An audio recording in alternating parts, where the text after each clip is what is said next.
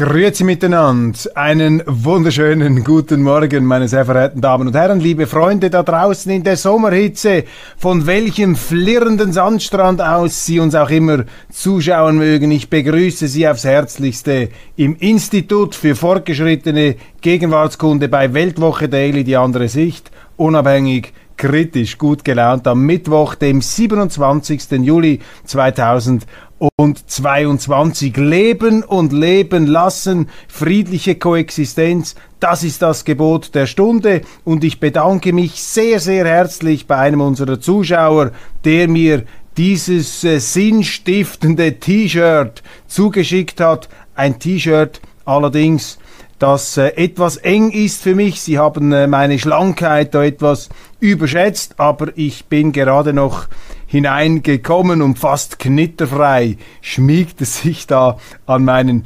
Oberkörper. Leben und leben lassen. Das ist das Wichtigste heute, die Rückkehr zu friedlichen Koexistenz und die große Tragödie, die ich heute wahrnehme, besteht darin, dass wir wegen eines Kriegs, der fürchterlich ist, den niemand verharmlost und auch niemand rechtfertigt, den niemand will, aber es ist auch nicht der einzige und der erste Krieg, der jemals geführt wurde, dass wir wegen dieses Krieges alles kaputt machen, was wir während der letzten 30 Jahre aufgebaut haben, oder vieles davon.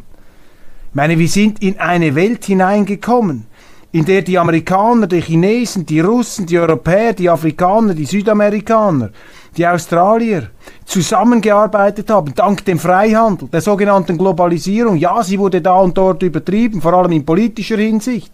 Diese raumgreifende Überfliegerpolitik, diese Größenwahnpolitik, wir schaffen das in, inter in internationalen Institutionen, die demokratisch nicht mehr geerdet waren da hat man sich verrannt und man hat sich auch wirtschaftlich verrannt. Man hat äh, die Bäume in den Himmel wachsen lassen wollen.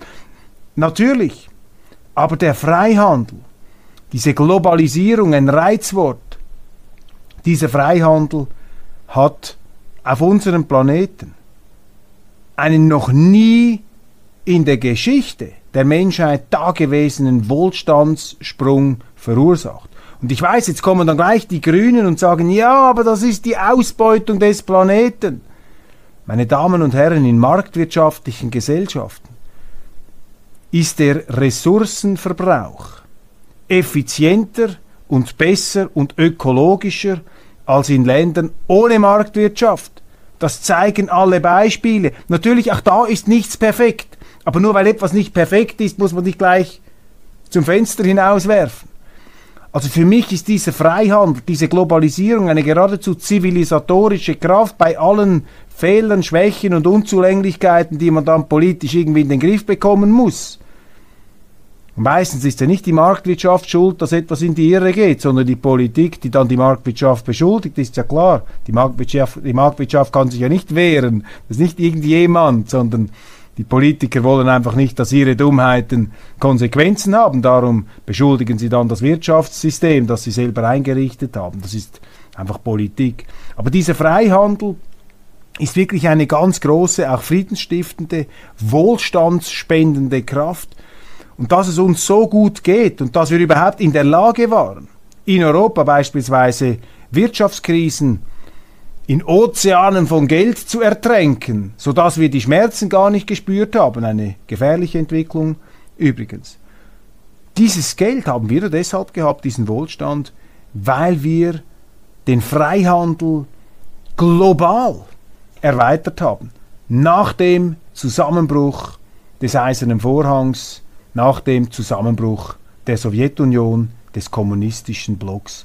Und das war das Versprechen dieser Zeit nicht gerade das Ende der Geschichte, wie ein paar amerikanische und vor allem ein amerikanischer Politologe gedacht hat.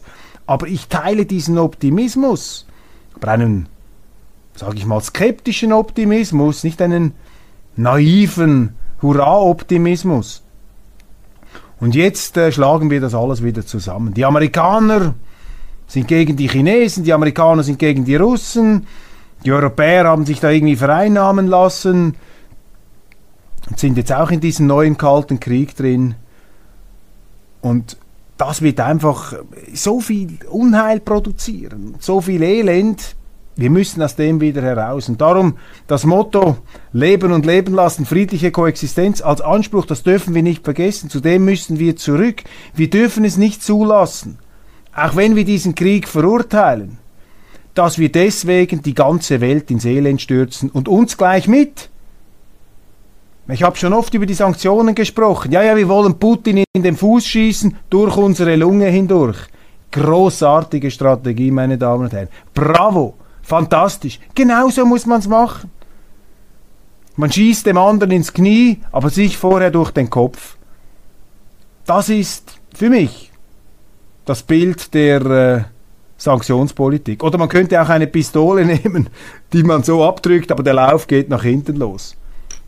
Das ist die Situation. Und das dürfen wir nicht tun. Und deshalb halten wir hier fest an diesem Credo, an diesem Motto, an der Rückkehr zur friedlichen Koexistenz. Und äh, zu diesem Zweck habe ich am Wochenende auch äh, nach Gesprächen in einem Buch gelesen, das mich ähm, in diesem Zusammenhang inspiriert hat. Stefan Zweig, Baumeister der Welt. Stefan Zweig, ich schätze ihn, ein großer Schriftsteller. Viele von Ihnen kennen ihn, ein etwas opernhafter, pathetischer Stil. Ich weiß, es gibt Germanisten, die lächeln etwas über Stefan Zweig, die ziehen natürlich einen Thomas Mann mit seiner brillanten Ironie vor und ich will mich in diesen Gelehrtenstreit nicht ein, äh, einmischen, aber ich schätze diesen Stefan Zweig und vor allem schätze ich seine Porträts historischer Persönlichkeiten und hier habe ich nun ähm, in diesem Buch Baumeister der Welt das Kapitel über Hölderlin gelesen. Hölderlin ist ein etwas sperriger Schriftsteller aus dem 19. Jahrhundert. Er war zu seinen Lebzeiten verkannt, äh, starb in Armut, tragisch, auch äh, geistig irgendwie umnachtet, nicht mehr äh, ganz bei Sinnen. Sein Nachruhm als Lyriker dann allerdings großartig und für mich war Hölderlin immer ein Name, äh, der mich nicht losgelassen hat, weil er eben während seiner Studienzeit zusammen mit den Philosophen Hegel und Schelling zusammengewohnt hat. Und Schelling und Hegel wurden ja dann ganz bedeutende Philosophen des 19. Jahrhunderts. Und ich habe auch in meinem Studium viel Hegel gelesen. Übrigens eben auch Hegels Ästhetik, seine Kunsttheorie. Und das ist für mich vielleicht jetzt hier der erste Gedanke in dieser Sendung. Wenn wir zurückkommen wollen zur friedlichen Koexistenz und die Politik dazu nicht in der Lage scheint, dann müssen wir andere Brücken bauen und nicht alle Brücken abbrennen, indem wir beispielsweise die russischen Künstler auch auf den Index an den Pranger stellen. Ganz im Gegenteil, wir müssen uns daran erinnern, was Hegel und auch Hölderlin, obwohl sie zu unterschiedlichen Schlussfolgerungen gekommen sind, was die damals versucht haben rüberzubringen, dass die Kunst eben ein Weg ist, das Wunder des Menschen zu verstehen, auch das, was uns Menschen verbindet, dass die Kunst, die Kultur, die Literatur eine Brücke ist zum anderen, zum anderen Menschen, eine andere Subjektivität, heraus aus unserem Ich, aber auch eine Brücke zu anderen Kulturen. Das ist so wichtig dass man sich eben nicht verbarrikadiert in seiner eigenen Sicht, in seiner eigenen Kultur. Und das Gefährliche, was wir jetzt haben, das ist eben diese Politik der Feindbilder. Die Verteufelungsstrategie, die ja gar keine Strategie ist, sondern eher eine emotionale Aufwallung. Und wenn sie nur noch verteufeln, dann machen sie eben den anderen zum Teufel und sich selber zum Heiligen und dann fangen sie an, Dummheiten zu begehen. Werden sie überheblich, denken sie nicht mehr über die Konsequenzen nach. Und in der Politik ist man immer wieder in dieser Einbahnstraße unterwegs und verrennt man sich seit Tausenden von Jahren. Aber gerade deshalb ist es so wichtig, dass die Kultur, die Literatur hier Widerstand leistet, dass wir uns eben diese Schwarz-Weiß-Malerei verweigern. Und deshalb werde ich nach Hölderlin in diesem Buch Baumeister der Welt die Kapitel über Dostoevsky und Tolstoi lesen. Die russische Kunst.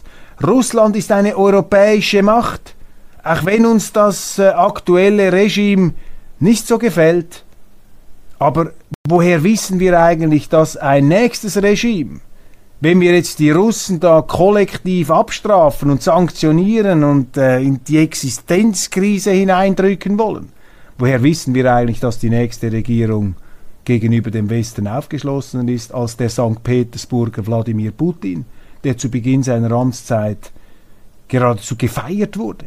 Für die Offenheit, für seine pro-westliche Orientiertheit. behauptet man ja, der habe sich komplett verändert. Ich bin nicht so sicher.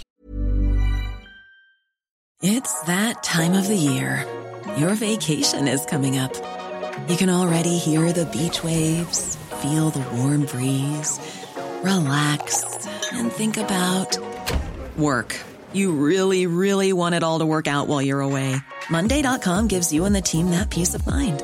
When all work is on one platform and everyone's in sync, things just flow wherever you are. Tap the banner to go to Monday.com.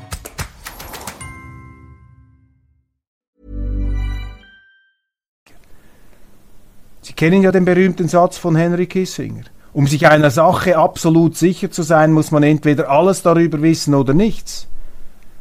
Und, und im Moment habe ich das Gefühl, dass sehr viele Wenigwisser und Absolutmeiner glauben, den Ton angeben zu müssen. Und da müssen wir dagegenhalten. Da erlauben wir uns auch in dieser Sendung immer wieder hoffentlich qualifizierte Kontrapunkte zu setzen. Und ja, mit Stefan Zweig die Würdigung der Kunst als Brückenbauer zur anderen Kultur und als existenzielle Notwendigkeit, denn die Kunst, die Literatur kann uns auch in feindseligen Zeiten daran erinnern, dass in jedem Menschen ein Mensch steckt.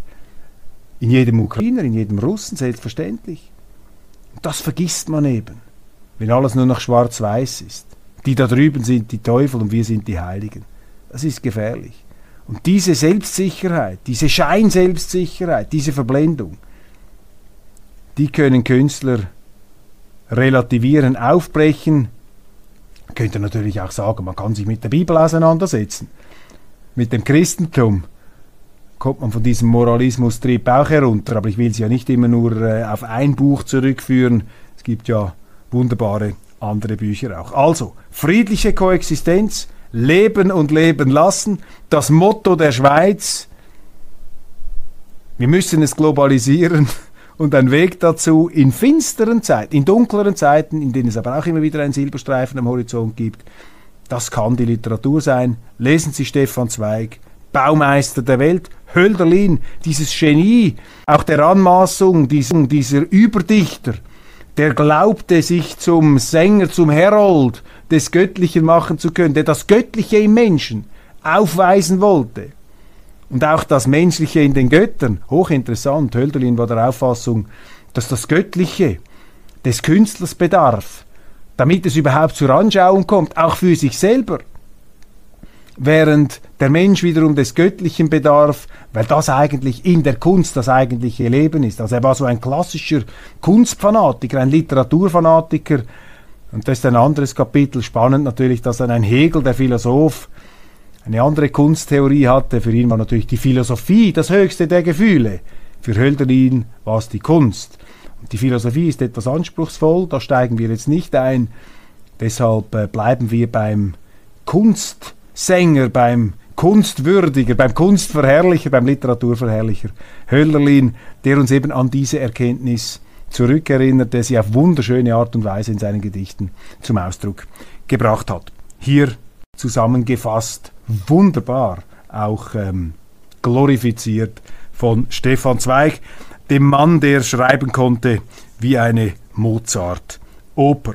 Orban kritisiert Waffenlieferungen an die Ukraine. Kiew unterstellt Verbreitung russischer Propaganda. Ja, wir müssen eben aufpassen, dass wir uns da nicht in die ähm, propagandistischen Schlachten hineinziehen lassen. Viktor Orban, für mich ein großer Realist, Sie kennen dazu meine Meinung, er warnt vor diesen anhaltenden und immer ähm, ja, ähm, etwas bedrohlich wirkenden Waffenlieferungen. Denn diese Waffen werden den Krieg verlängern, sie werden ihn nicht verkürzen und diese Waffen sind natürlich geeignet, weil sie immer schwerer werden, den Krieg zu eskalieren. Da müssen wir aufpassen, weil ähm, das äh, ist nicht in unserem Interesse. Es ist allerdings im Interesse der Ukrainer, diesen Krieg eskalieren zu lassen, weil sie nur so glauben, gewinnen zu können gegen Russland, gegen ein Russland mit sehr vielen Atomsprengköpfen, einem unglaublichen Reservoir an äh, Rohstoffen und auch einem, äh, ich sage es jetzt mal, Motivationsreservoir, was ja noch gar nicht äh, in dem Sinn gehoben wurde. Denn bis jetzt äh, spricht die Führung in Moskau von einer begrenzten militärischen Operation. Streng genommen stimmt das, konzentriert sich auf bestimmte Gebiete des Landes. Das sagt Putin aber auch, um einen Bruderkrieg im umfassenden Sinne zu vermeiden.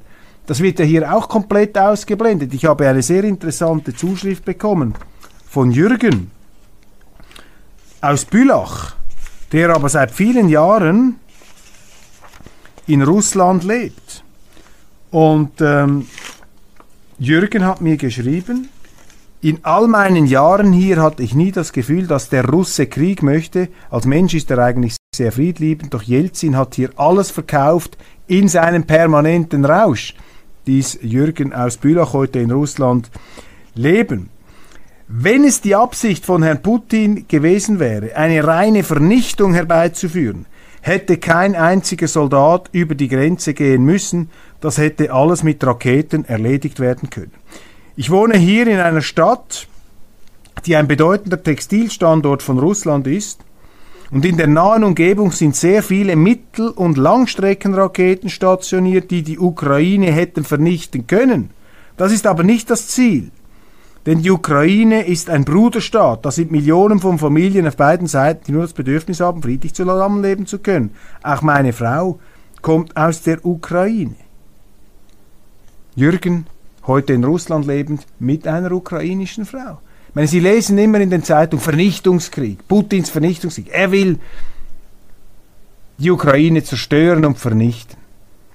Ich finde das einen interessanten Gedanken. Ja, das hätte er ja tun können, mit Raketen. Hätte es ja so machen können, wie die Amerikaner Krieg führen, in Vietnam, im Irak. Zuerst einmal Bombenteppiche legen, dann schauen, was noch lebt und steht, dann nochmal einen Bombenteppich und dann gehen die Soldaten rein meine, die Russen gehen ja auch mit den Bodentruppen rein, weil sie, so ungewohnt das jetzt für sie klingen mag, natürlich hier eine gezieltere Militäroperation durchführen möchten. Eben nicht einfach ein Flächenbombardement, was sie tun könnten. Aber solche Nuancen werden nicht einmal beschrieben bei uns. Es kann ja sein, dass ich mich irre, dass ich das falsch interpretiere, dass das auch Jürg falsch sieht.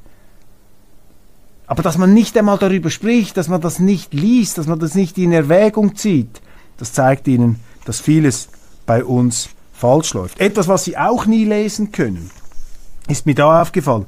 Ich habe in russischen Medien äh, gehört, dass Ruslan Onitschenko, Onischenko, der Kommandeur der Tornado-Kompanie, freigelassen werden soll, freigelassen worden sein soll in einem ukrainischen Gefängnis. Ein Kriegsverbrecher, äh, der Gräueltaten begangen habe, der eben Teil dieser äh, sehr rechtsextremistischen, um nicht zu sagen narzisstischen Brigaden war, die im Verlauf dieses Bürgerkriegs in der Ukraine fürchterliche Dinge getan haben. Der war im Gefängnis, jetzt soll der freigelassen worden sein. Ich habe dann einen Spiegelartikel noch äh, von 2015 gesehen Gräueltaten im Krieg, damals der Donbasskrieg, im Krieg gegen die von Russland unterstützten Separatisten, setzt die Ukraine auch auf freiwilligen Bataillone.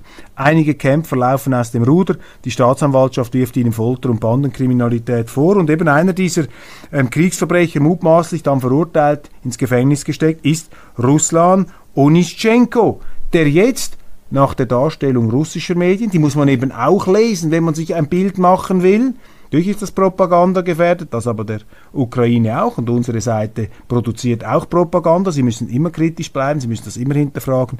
Da melden die, dass jetzt dieser Kriegsverbrecher freigelassen worden ist, um die kriegerisch, die Kriegsbemühungen, das Militär der Ukraine zu unterstützen. Und ich sage das einfach, um hier festzuhalten, dass solche Meldungen bei uns nicht zu lesen sind. Ich werde jetzt dem nachgehen und werden schauen, ob das wirklich stimmt, ob unsere Medien das nicht berichten, weil es Fake News sind, oder ob sie eben nicht berichten, weil das nicht in ihre Storyline, in ihre Geschichte hineinpasst.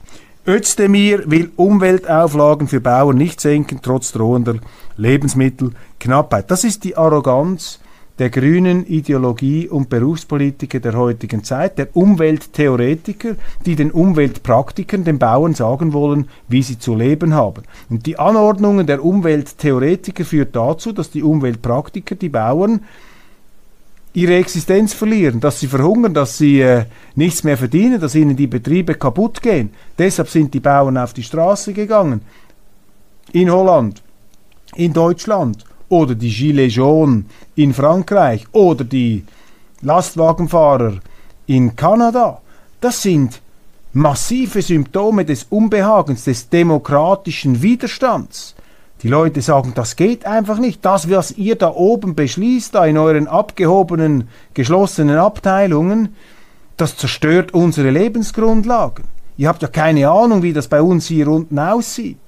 Aber statt das ernst zu nehmen, stellen sich daneben Politiker wie dieser Cem Özdemir ziemlich überheblich auf den Standpunkt, dass es dafür gar keine Legitimation gäbe.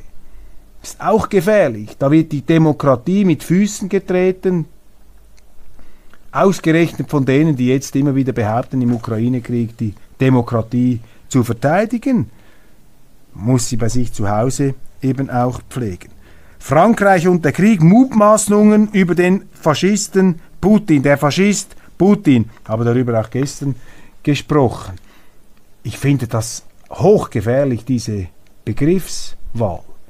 Auch der Timothy Snyder, dieser Yale-Professor, der kommt hier. Das ist für mich eben Teil dieser Verteufelungsstrategie, die eine Selbstverherrlichungsstrategie ist. Mit diesen Ausdruck, das sind alles Faschisten, Rechtsextreme. Merken Sie etwas?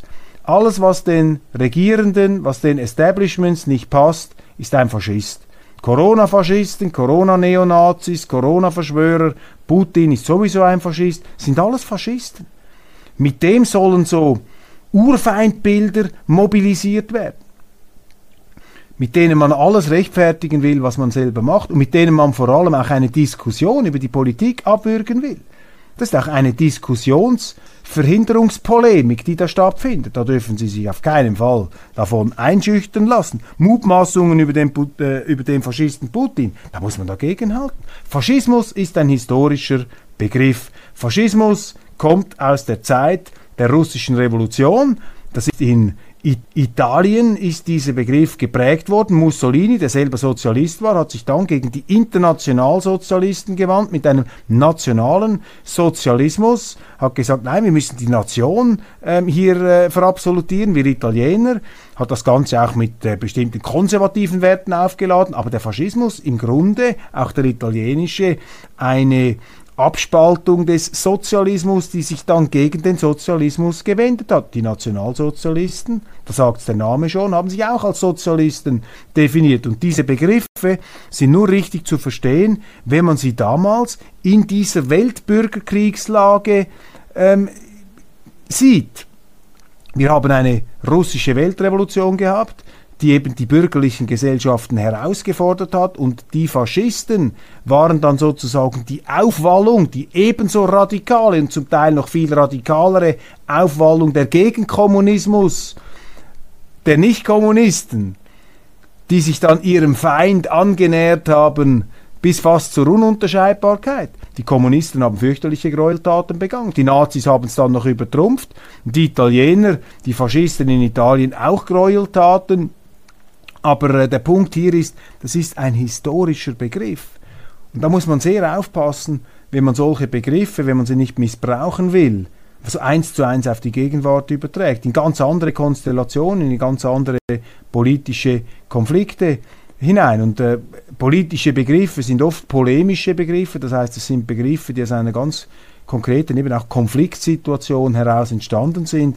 Und wenn ich heute lese Mutmaßungen über den Faschisten Putin, ohne Zitat hier gebracht in der Frankfurter, Frankfurter Allgemeinen Zeitung, dann äh, sehe ich einfach, dass sich die Journalisten hier beteiligen an dieser Dämonisierungsstrategie, an dieser Selbst... Ähm, Verherrlichungsstrategie, wo es eben darum geht, der andere ist der Teufel, das ist der Faschist und wir sind die Freiheitskämpfer, wir sind die Demokraten und alles, was wir machen, ist richtig und jeder, der mit dem Faschisten redet, ist auch schon einer und Verständigung ist verboten, Appeasement-Politik führt in den Abgrund etc. etc.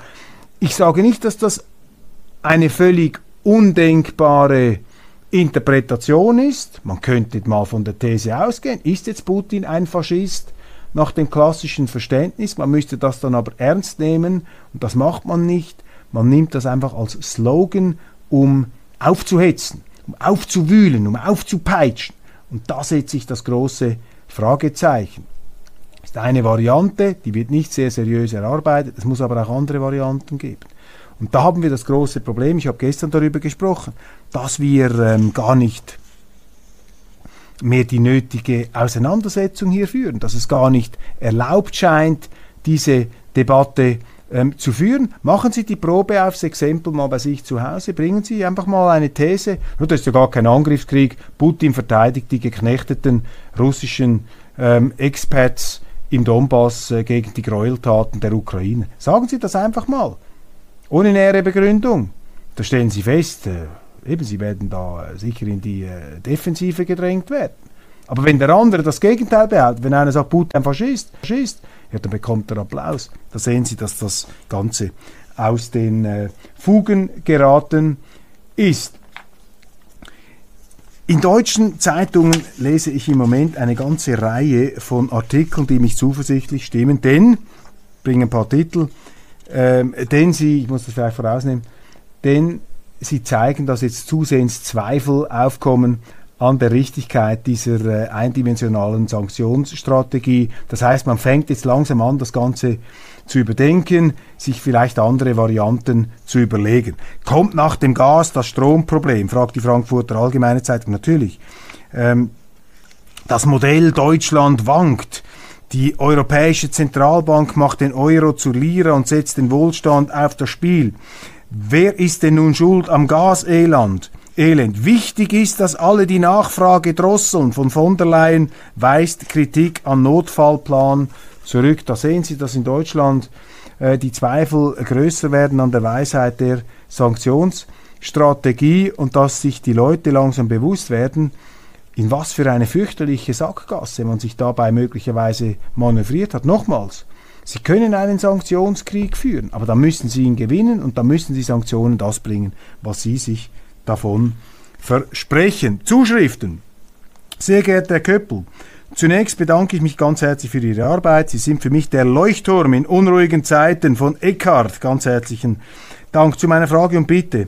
In den letzten Wochen spielt die Ukraine die Hauptrolle in ihrer Weltwoche Daily Deutschland. Es gibt darüber hinaus aber noch andere ungelöste Probleme. Mich würde Ihr Standpunkt interessieren zur Situation in Syrien und Jemen im Zusammenhang mit den USA und den Russen. Ich bin auch gegen den Krieg insgesamt. Aber es muss die Vielfalt und die gesamte Entwicklung der Ereignisse betrachtet und beachtet werden. Mir sträuben sich jedes Mal die Haare, wenn Putin einseitig als Krieg, als Kriegsverbrecher, Aggressor und neuer Hitler betitelt wird, aber die völkerrechtswidrigen Aktionen anderer Mächte, zum Beispiel der USA, auch die Verbrechen vollkommen ausgeklammert werden. Ich äh, habe gerade ein Buch äh, fertig gelesen. Äh, danach ist äh, jeder US-Präsident ein Kriegsverbrecher und keiner wurde bisher angeklagt. Herr Obama hat den Friedensnobelpreis vollkommen zu Unrecht erhalten. Fast jeden Tag seiner Amtszeit hat er Bomben auf fremde Länder völkerrechtswidrig werfen lassen. Es gäbe zu diesem Thema noch viel zu sagen, will es dabei aber bewenden lassen. Ja, ich meine, Sie bestätigen das, was ich hier sage. Der Krieg ist eine fürchterliche Konstante der menschlichen Spezies.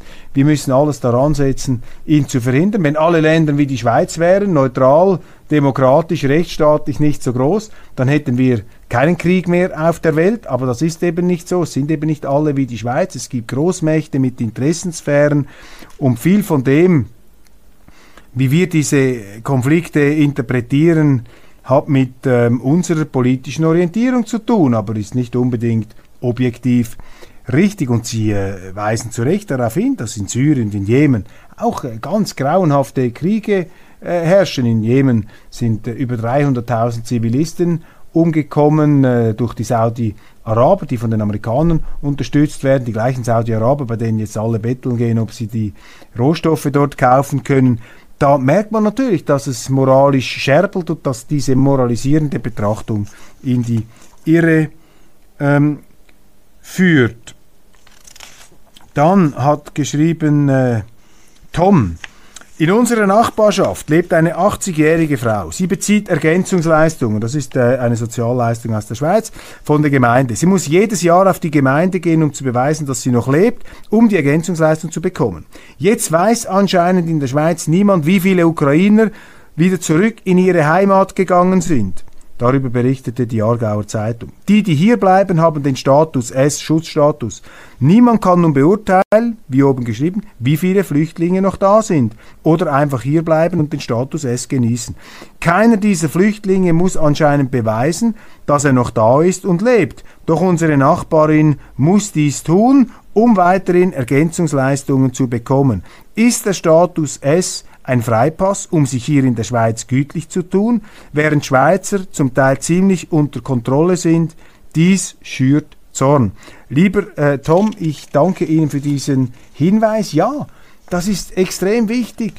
Die Schweiz hat immer wieder Flüchtlinge aufgenommen, auch Schutzbefohlene, Schutzbedürftige aus Kriegsgebieten, aber man hat das nach strengen Regeln getan und vor allem hat man vom Beginn weg dafür gesorgt, dass eben ein Konzept da ist zur Rückführung dieser, ähm, dieser äh, Schutzbedürftigen. Dann schreibt mir Marcel nach meiner gestrigen Sendung, wo ich mich etwas kritisch mit dem CDU-Vorsitzenden Friedrich Merz auseinandergesetzt habe, ähm, meine Meinung steht fest, dieser Friedrich Merz ist nicht mehr als ein opportunistischer, machtorientierter, impulsiver, ethisch fragwürdiger Schwätzer, der zwar sympathisch und korrekt wirkend daherkommt, aber das Rückgrat für eine wirklich integre bürgerliche Wende nicht besitzt. Da ist viel mehr Schein als Sein. Die charakterliche Größe, einmal Bundeskanzler zu werden, hat er nicht im Ansatz. Ich möchte sogar behaupten, im höchsten Amt wäre dieser Mann brandgefährlich. Achtung mit diesem Friedrich Merz. Das gleiche gilt für Norbert Röttgen. Und er bezieht sich, Marcel, auch auf diese Sendung, aus der ich zitiert habe, aus diesem Sommerinterview von der äh, ZDF-Journalistin Banerjee, die den Friedrich Merz da ziemlich in die Bredouille führen konnte bei Fragen zum äh, Thema Sanktionen, wo er dann äh, ja zugestehen musste, dass eben Parteikollegen von ihm es ganz anders sehen. Vielen Dank, Marcel, für diese Meinungsäußerung, die wir jetzt einfach mal so stehen lassen in der Sendung. In der Schweiz läuft die Diskussion. It's that time of the year. Your vacation is coming up. You can already hear the beach waves, feel the warm breeze, relax and think about work. You really, really want it all to work out while you're away. Monday.com gives you and the team that peace of mind. When all work is on one platform and everyone's in sync, things just flow wherever you are. Tap the banner to go to Monday.com. Life is full of what ifs, some awesome, like what if AI could fold your laundry? And some, well, less awesome, like what if you have unexpected medical costs? United Healthcare can help get you covered with Health Protector Guard fixed indemnity insurance plans. They supplement your primary plan to help you manage out of pocket costs. No deductibles, no enrollment periods, and especially no more what ifs. Visit uh1.com to find the Health Protector Guard plan for you. Groß über die Neutralität, Interviews der Parteipräsidenten im Sommer Und äh, einer davon ist Thierry Burkhardt von den Freisinnigen, äh, der sich da im Sonntagsblick groß, äh, groß geäußert hat. Ich konnte das gestern aus Zeitgründen nicht mehr aufgreifen. Und Thierry Burkhardt ist ja einer jener Wortführer, die äh, dafür plädieren, dass man Waffenlieferungen indirekt in Kriegsgebiete zulassen soll, der auch eine ganz harte Konfrontationsstrategie gegenüber Russland vertritt und den Bundesrat darin ermuntert, das, was wir hier als einen Neutralitätsbruch bezeichnen, fortzuführen. Und Thierry Burkhardt sagt bereits in seinem Titel hier, ähm, ja, ähm, diese Naivität und das Entgegenkommen sei eine Ermunterung für Aggressoren. Und in diesem Satz liegt schon die ganze Verblendung, meine Damen und Herren, dass sich ein Schweizer Politiker einbildet, durch seine Handlungen, durch seine Worte könne eine Atomsupermacht wie Russland von irgendetwas abgeschreckt bzw. nicht eingeladen werden.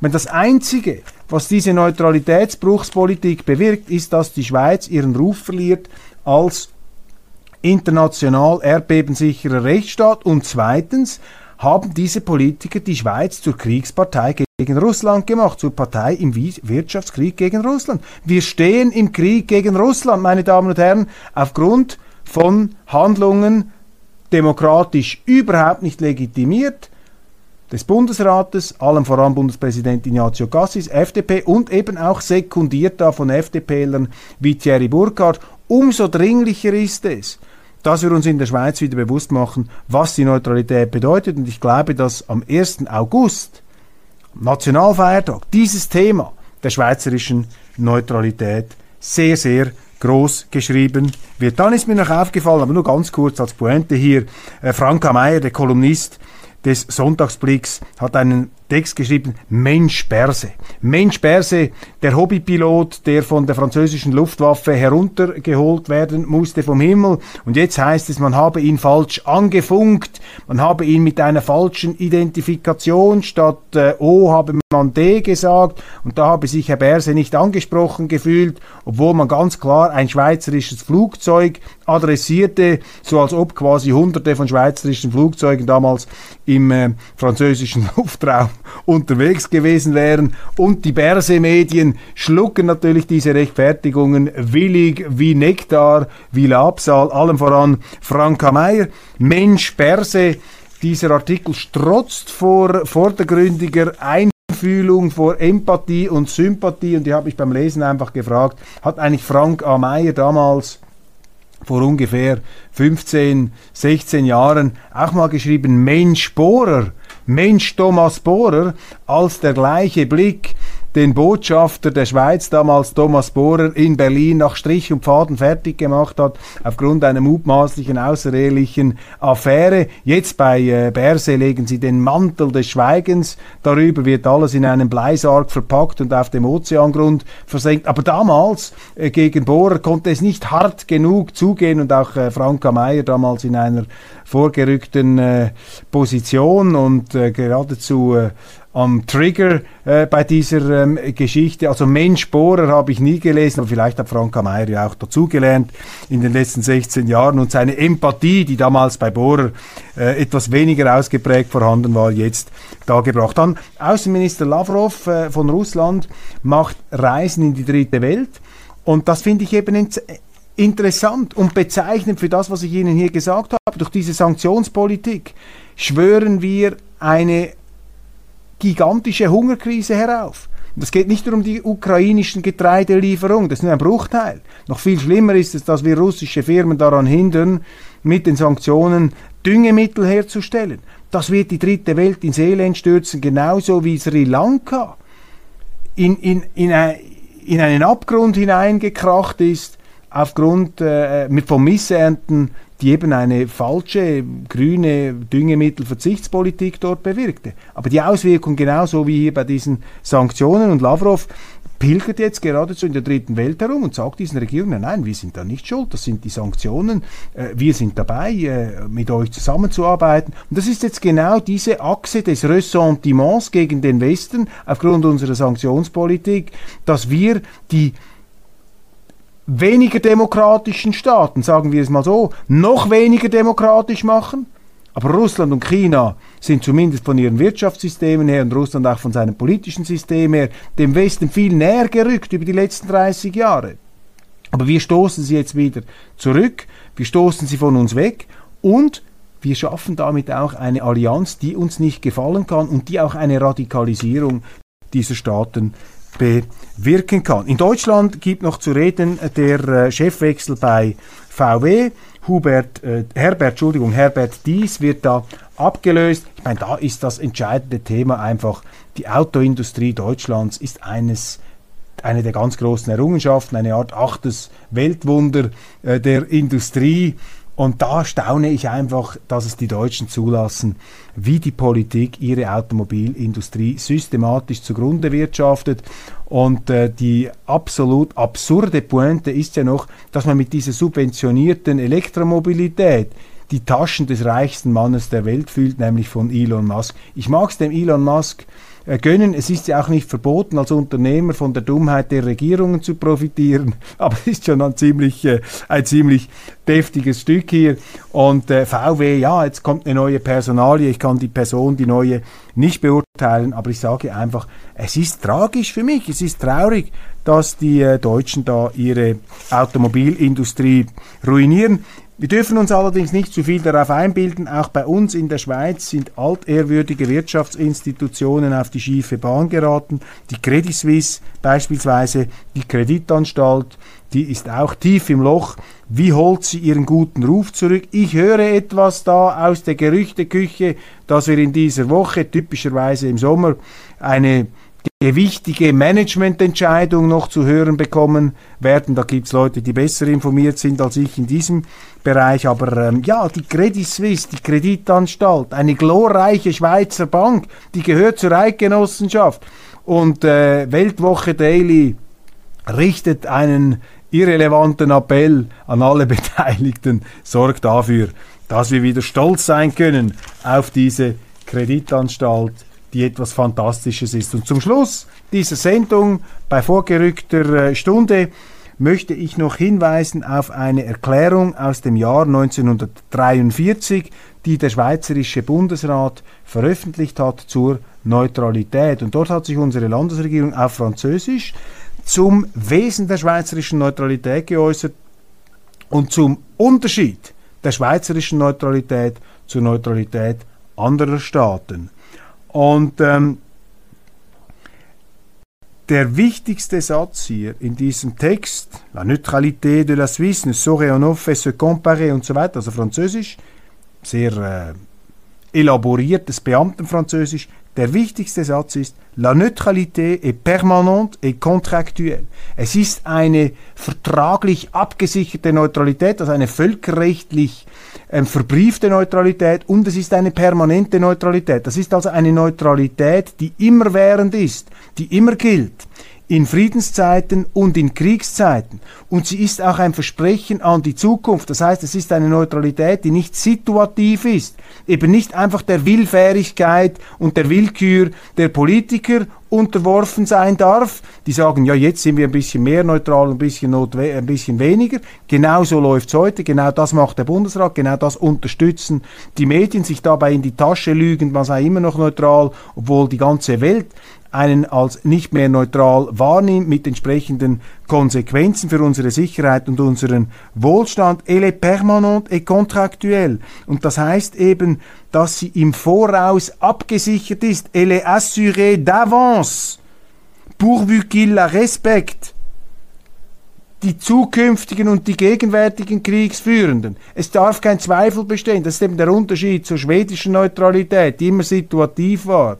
Also, meine Damen und Herren, Ceterum censeo Carthaginem delenda messe, sagte Cato im Römischen Reich. Ich sage, im Übrigen bin ich der Meinung, dass die schweizerische Neutralität wiederhergestellt werden soll.